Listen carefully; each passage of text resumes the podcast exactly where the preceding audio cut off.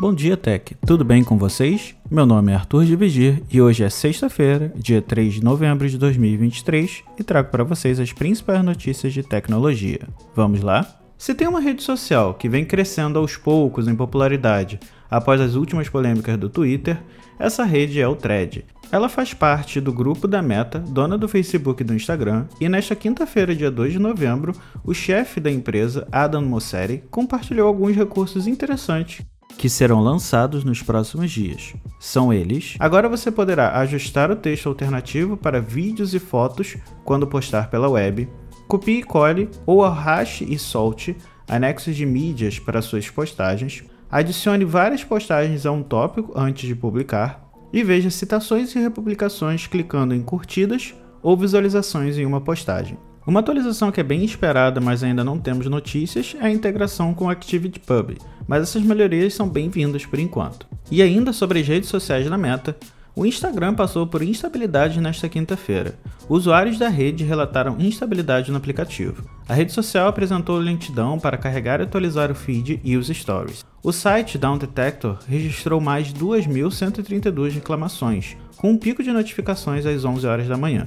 Até o momento da gravação desse podcast, a empresa não tinha divulgado nenhuma notícia ou nota informando o motivo dessa instabilidade. Qualquer novidade sobre o assunto, atualizo vocês nos próximos dias. Deixando as redes sociais de lado, uma notícia que interessa principalmente os usuários do Windows 11 é que a Microsoft lançou a atualização de 2023 do Windows 11, também conhecida como a versão 23H2, que inclui o Copilot e outras novidades de inteligência artificial em softwares como Paint, Edge, Fotos, Outlook, Word, Excel e PowerPoint. A atualização também traz novos recursos, como a padronização do Teams como o app oficial de chat e mais opções de customização da barra de tarefas. Além disso, a atualização permite jogar sem precisar fazer o download dos games e buscar imagens salvas no OneDrive a partir de palavras-chave e objetos que aparecem na foto. A nova versão também inclui a leitura da tela com voz gerada por IA em português e o modo de baixo consumo de energia em monitores que tem a função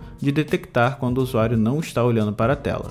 E outra possibilidade bem legal que chega ao sistema é a possibilidade de copiar textos que estão em capturas de tela. Para baixar a versão 23H2 do Windows 11, basta verificar se a atualização está disponível no Windows Update. Agora saindo um pouquinho da Terra, a NASA lançou o desafio anual de ideias inovadoras de grande impacto, o BIG, que desafia estudantes a desenvolver soluções inéditas para futuras missões tripuladas à Lua e outros espaciais. O tema deste ano é Sistemas infláveis para operações lunares, com o objetivo de reduzir a massa e o volume das futuras cargas levadas à Lua pelo programa Artemis. As equipes finalistas receberão bolsas entre 50 mil dólares e 150 mil para desenvolver seus projetos e terão até nove meses para desenvolver, refinar e testar suas propostas. A solução explorada no Big Challenge é enviar sistemas infláveis grandes, de baixa massa e compactáveis em invólucros de carga útil. As inscrições para o Big Idea Challenge estão abertas até 1 de fevereiro de 2024. E se você tiver interesse em se inscrever, vou deixar o link da matéria na descrição,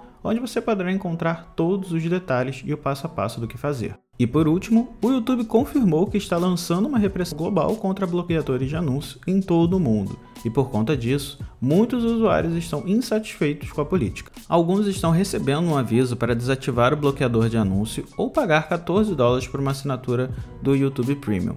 Muitos usuários estão ameaçando boicotar a empresa e usar serviços alternativos. Por conta desses bloqueios, os usuários estão buscando formas de burlar esse sistema, fazendo com que as buscas no próprio Google por termos relacionados a bloqueadores de anúncios crescessem vertiginosamente. Alguns usuários estão tentando contornar essas restrições usando extensões do Chrome, mas a maioria delas não funciona como esperado.